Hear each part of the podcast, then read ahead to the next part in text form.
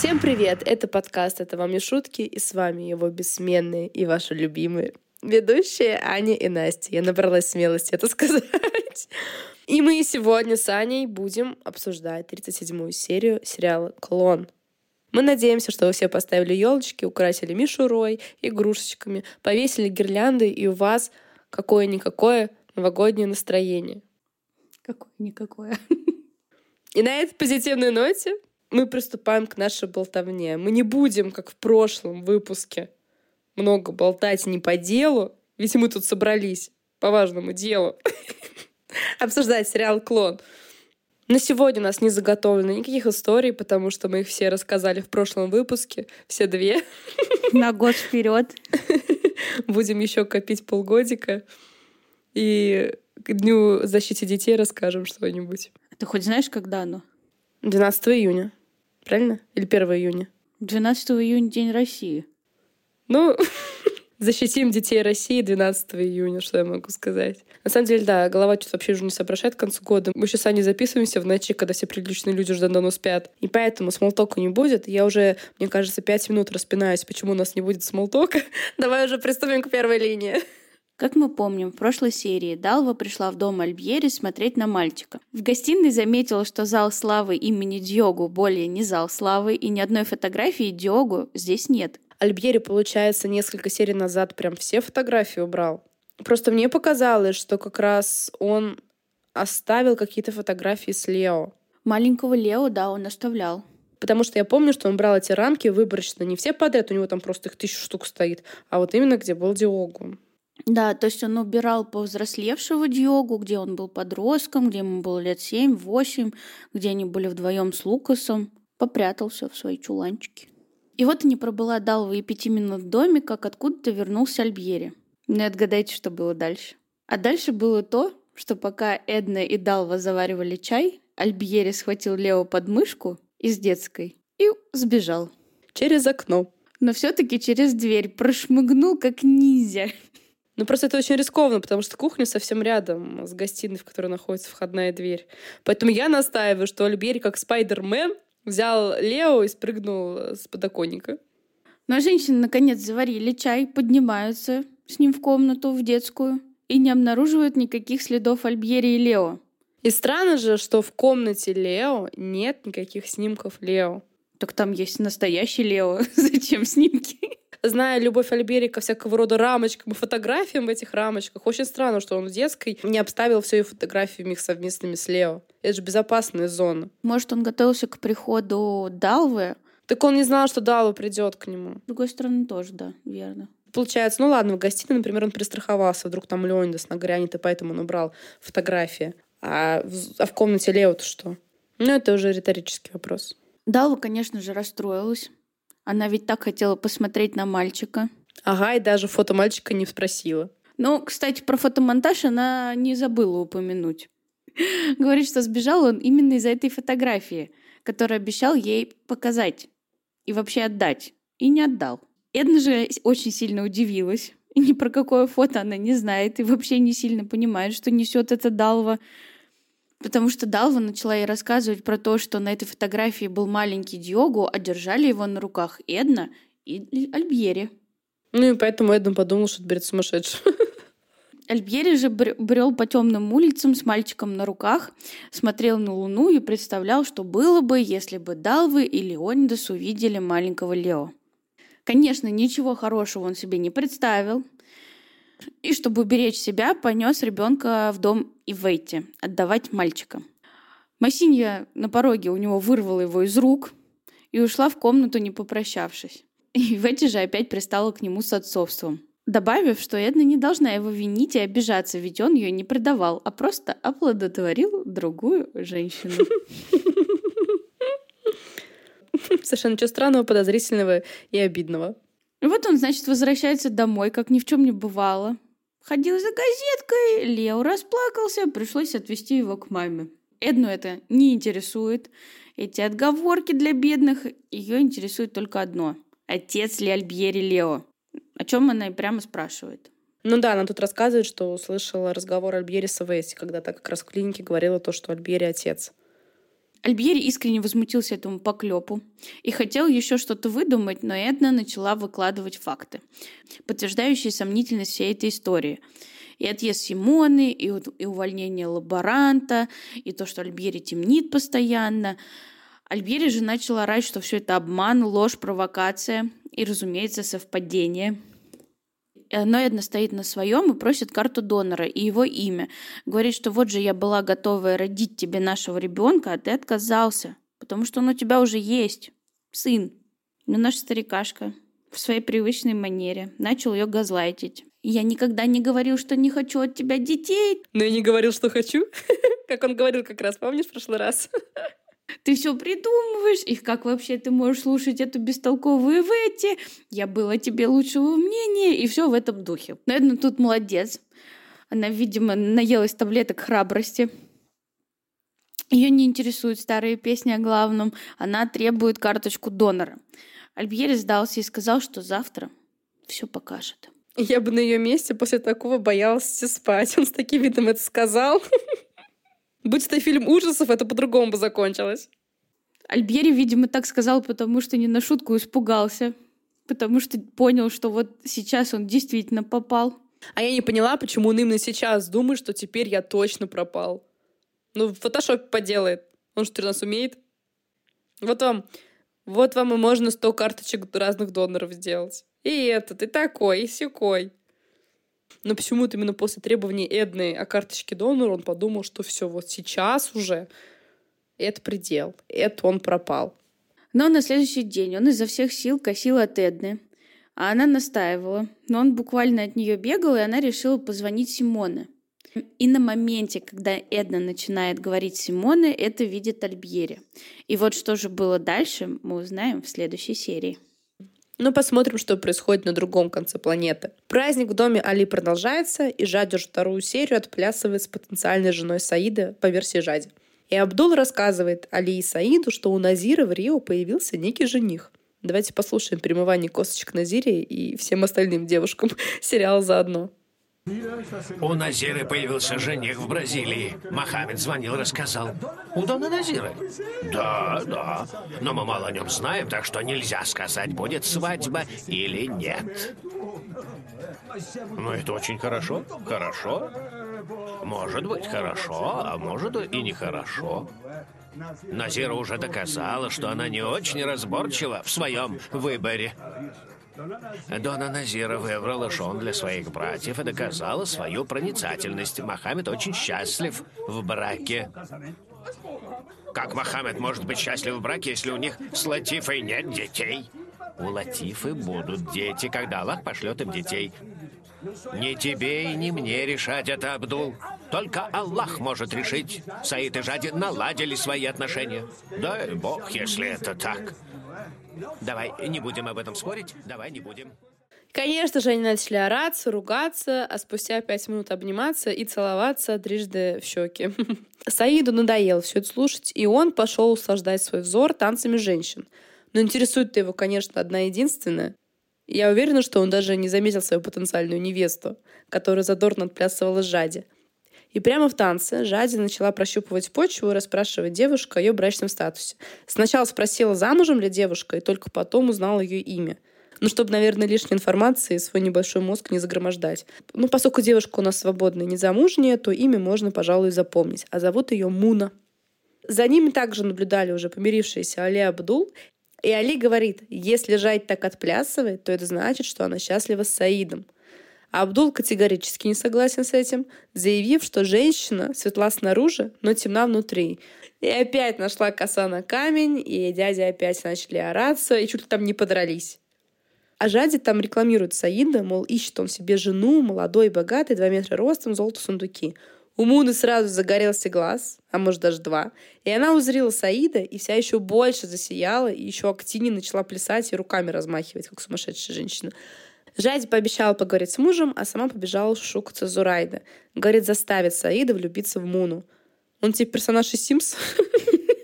То есть тебя, Жадь, не заставили влюбиться в Саида и разлюбили Лукса, а все остальные же без души, без мозгов и без чувств, жалкие людишки. Им кого подсунешь, они того и любят. Ну, ты, конечно, нашла, что сравнить вообще. Что? Жади ее любовь. Великую предначертанную Аллахом. Да, настоящий мактуб, а не вот это вот все. Пустое, низменное, куда им до лукса и жади. И пошла она к Саиду. Вся сияющая начала восхищаться праздником, а Саид удивился, с чего эта жена такая веселая. А она говорит, что больше причин грустить у нее нет, а сама улыбается Муни, которая стоит прямо напротив них и, не отрываясь, пялится на Саида и кокетничает. Муна, я имею в виду. Саид, естественно, этого не видит. У них просто, мне кажется, у всех какая-то близорукость в этом сериале. Рядом с ним улыбающийся Жадя. Что он еще может увидеть? Так она ему стоит спиной к нему. Какая разница? Он затылком чувствует ее. Просто она рядом стоит, у него же такие вибрации поднимаются, ему там вообще не таких женщин вокруг. Как он в обморок-то не упал от ее улыбки. Ну, кстати, да, наверное, не часто такое видел. Первый раз, возможно. И тут Жади указывает ему на Муну, который продолжает танцевать, неотрывно улыбаясь Саиду. Ну и Жадь там расхваливает, что вот как красавица пред тобой. А Саид, наконец-то, по ее указанию, заметил девушку, и эмоции на нем отразилось столько же, сколько когда он смотрит на стул. А Зарайда, увидев все это, побежала на кухню плакать о судьбе Жади. Но передумала плакать и тоже начала танцевать, и не хуже Мун, между прочим. Какой хороший, веселый день. И тут на кухню спускается Али, замечает ее. Она напугалась, но он был очень рад видеть ее танцующей. И тут мы немного узнаем о юности двух героев. Я вспоминаю бедуинов, караваны, с которыми я шла по пустыне, когда была маленькой, прежде чем попасть к вам. Ты помнишь, когда ты появилась, Зарайда? Зарайда была маленькой, а кровать огромной. А у Сидали не было бороды. И он учился в коранической школе, изучал священную книгу. А кто познакомил тебя с Кораном, помнишь? Как я могу забыть, Сид? А ты рассказывала мне историю о Сахаре, о песчаных бурях, о загадках миражей, о рае, которые, как думают люди, они нашли в пустыне и теряют голову, думая, что он рядом, а он все дальше и дальше. И мы всегда танцевали под эту музыку. Давай станцуем, давай, Зарайда. И они начали вдвоем танцевать, и это на самом деле прям любо-дорого посмотреть. Это обязательно вставим в дополнительные материалы. То есть они друг друга, получается, знают с детства. Э, А сколько лет за Райду, получается? Честно говоря, я не понимаю. Ну, сколько? 30, 40, 50? Ты меня так спрашиваешь? Ну, вот, ну, так вот По просто. сюжету? Ну, да, то есть он, у нее очень тип такой внешности неопределенный. То есть, ну, не поймешь, сколько ей. ну уж точно лет. не 30. Но, наверное, подразумевается, что ей где-то лет, наверное, 40-45. То есть, получается, через 20 лет ей будет 65. Не знаю даже. Мне на самом деле всегда вот эти были вопросики а, с возрастом, то есть, потому что тут герои-то не меняются во внешности через 20 лет. То есть, по идее, и в эти тут, наверное, ну, должно быть лет 40-45, не меньше, ну, по логике вещей. Но как будто бы через 20 лет ей должно быть уже 60 минимум, да? Ну, такого ж точно не будет. Потому что мы и, наверное, некоторые наши слушатели знают, чем закончится сериал. То есть ей точно не 60. Но и она ведет себя, конечно, не как будто ей 60. Она будет продолжать ходить в этих красивых открытых платьях, кадрить мужиков и радоваться жизни. Я не говорю про то, что в 60 лет не радуются жизни. Нет, я имею в виду вот именно ее подача такая будет такая молодая, дерзкая, задорная. Не на 65. Поэтому с возрастом тут, мне кажется, не очень продумано. Ну, может быть, сейчас ей 35, а за Райда 40 с хвостиком, например. Ну, будем считать, наверное, так. Так-то я не понимаю, сколько Али, сколько э, Альбери. Альбери особенно. Ему тут уже лет 80. Ну, посмотрим. Может быть, нам, конечно, в будущем будут там про возраст что-то говорить. Но пока что мы определить не можем. Сценаристы не обращают на такое внимание. Им, им плевать, что у нас подкаст. Знали бы они, что в России спустя 20 лет после выхода сериала две сумасшедшие полоумные девочки начнут обсасывать каждую серию из 250 бразильского сериала. А если бы знали бы, не относились бы халатно так к своей работе. И, наверное, более внимательно расписывали бы свой сценарий. Если бы знали, что есть две зануды, которые будут придираться каждой букве. Но перестанем душнить и переместимся ненадолго в дом Мухаммеда и Латифы. Здесь опять мир и благодать, ведь Назира живет в полной уверенности, что выходит замуж. А поэтому танцует днями напролет, любит брата, невестку и вообще весь мир. И давайте послушаем, насколько слепа Назира в своей любви. Он красив, богат, хорошо одет. Ну, прямо как султан. За такого не жалко отдать караван верблюдов. Лара Назира, я рада. А знаешь, что я себе представляю? Что он в красивой одежде идет по Медине. Куча семей захочет видеть его мужем своих дочерей. И вы позволите, Лара Назира? Что? И близко не подпущу. Я выцарапаю глаза первой же, которая подойдет. Мне кажется, она про какого-то другого Эдвалду рассказывала. Это насколько она одичала, что Эдвалду для нее все вышеперечисленное. Латифа, видимо, сама захотела такого жениха. Побежала к мужу, очень довольная, что Назира такая счастливая, и перестала отравлять ей жизнь. Но Мохаммед настроен скептически. Если жених этот не соблюдает традиции, то не быть ему мужем его сестры. Так найди того, кто соблюдает. В чем проблема? Так а зачем? Проще критиковать все вокруг. Да, пусть сама ищет, а мы будем просто отметать всех кандидатов. Так может им нравится, что она вот э, жизнь им портит? Жене его. Может, он просто такой садист? Хм. Не своими руками, Новая а грань характера Мухаммеда. Такой вроде хороший, а нет, с сюрпризом. И не докопаешься. Но вернемся к нашей паре.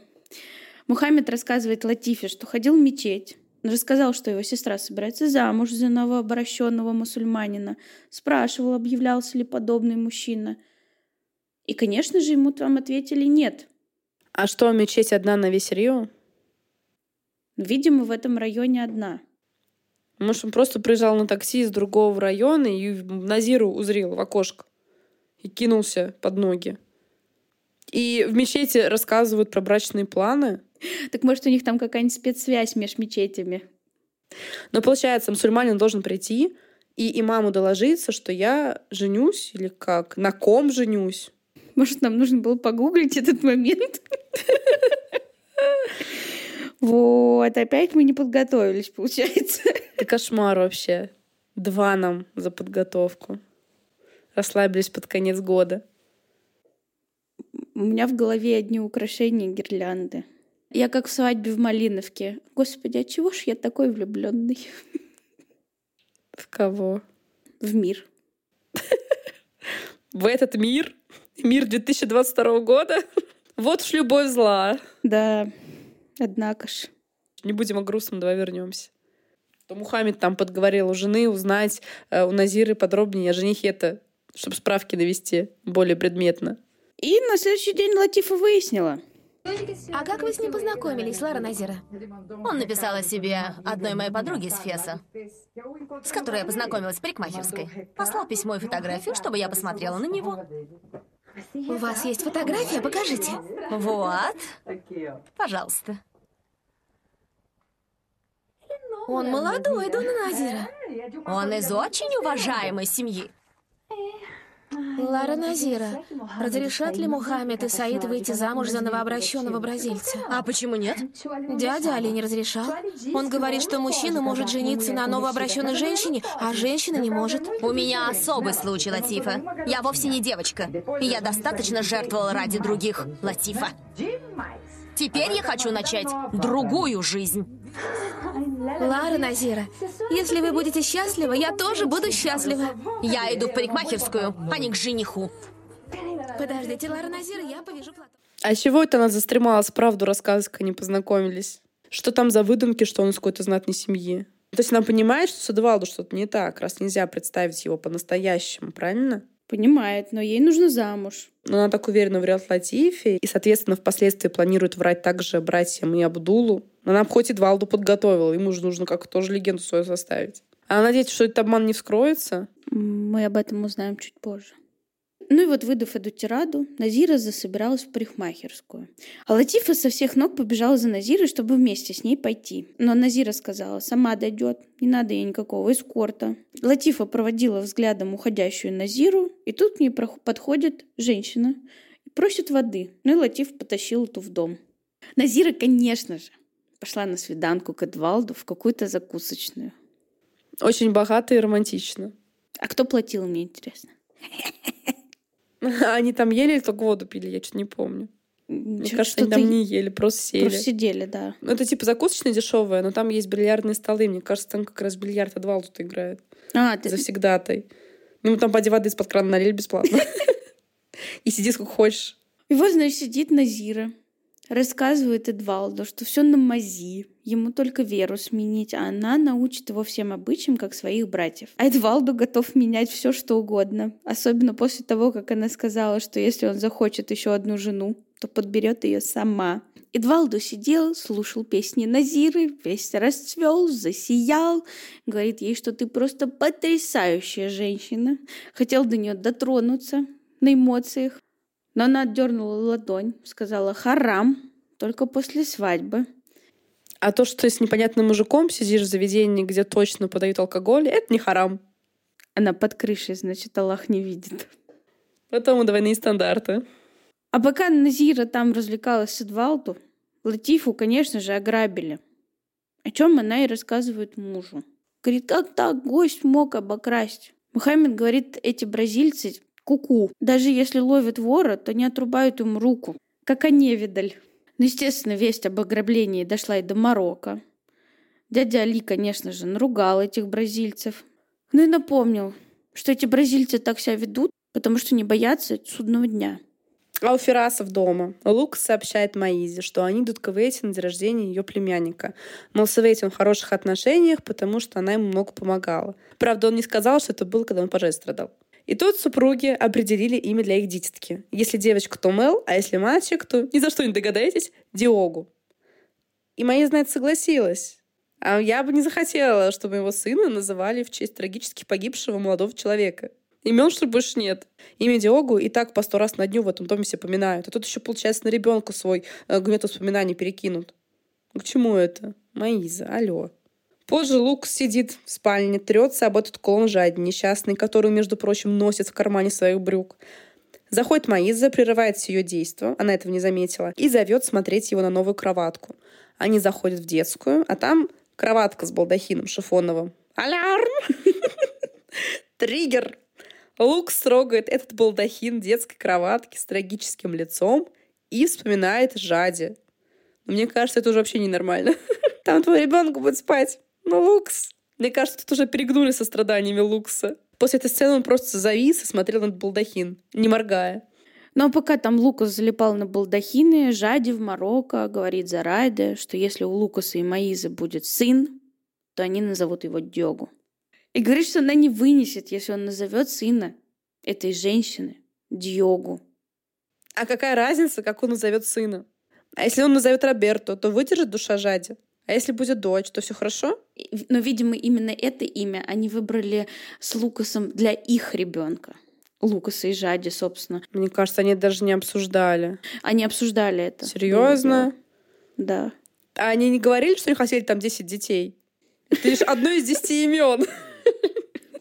Не нужно так страдать. Мне просто кажется, что ее страдания по беременности Маизы вызваны не потенциальным именем ребенка, а немножко другим. Тем, что Майза в принципе беременна и замужем за Луксом. А не она. И вот спойлер. Они не назовут ребенка Диогу. Поэтому пусть Жади радуется, живет счастливо с Саидом. После родов-то нет? Она найдет еще повод пострадать.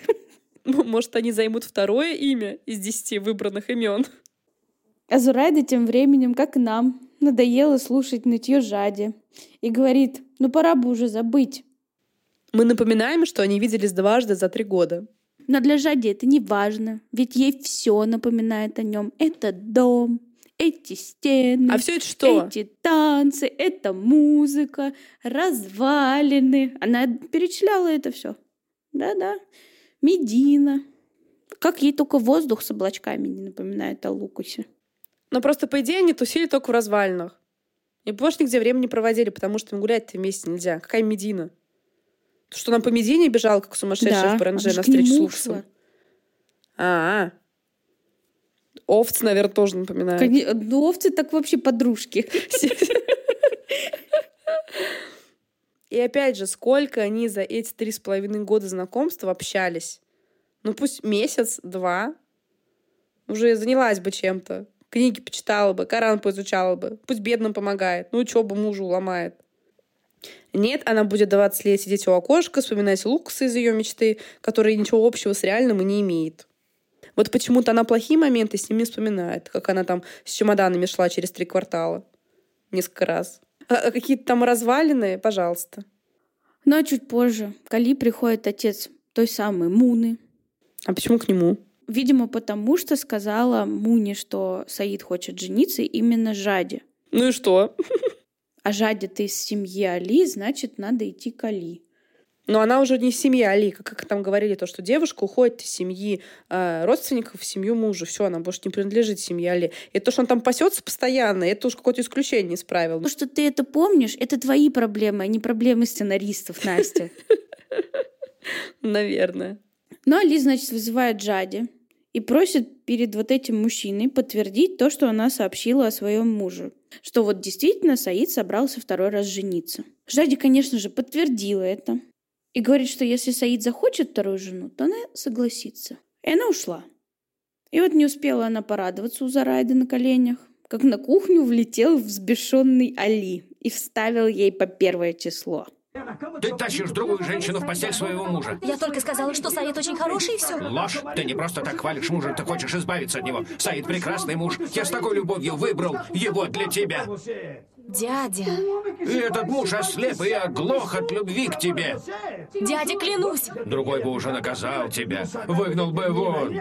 Бог проклянет тебя, коварная. Лживая разрушительница семейного очага. Дядя. Я протянул тебе руку, а ты укусила ее. А ты сводница? Я? Я ничего не знала. Ты не знала? Да ты в курсе всего, что творится в доме. То и дело подслушиваешь под дверями. Аллах свидетель. Даже муха не пролетит в доме, чтобы ты ее не заметила. Ты все знала и скрыла от меня. Но когда этот дом рухнет, он рухнет и на твою голову. Когда я буду сгорать от стыда, ты тоже сгоришь от стыда.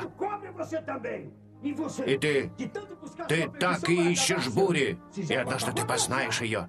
И, может быть, очень скоро. Разрушай любовь своего мужа к тебе. Разрушай, давай. Ты увидишь, что тебя ждет. Разъяренный Алина толкал и нашей бедной Зарайда. Жила вот она себе спокойно, 40, 30, 50 лет в доме Али. И, и тужила. И тут в доме появилась Жади на ее голову. И не говори. Но в Бразилии эпопея с Назирой продолжается. Мухаммед ставит ее перед фактом, что та летит в Марокко смотреть девушку, которая, возможно, станет второй женой Саида. У Латифи на словах «вторая жена» чуть не выступили слезы, на автомате, мне кажется.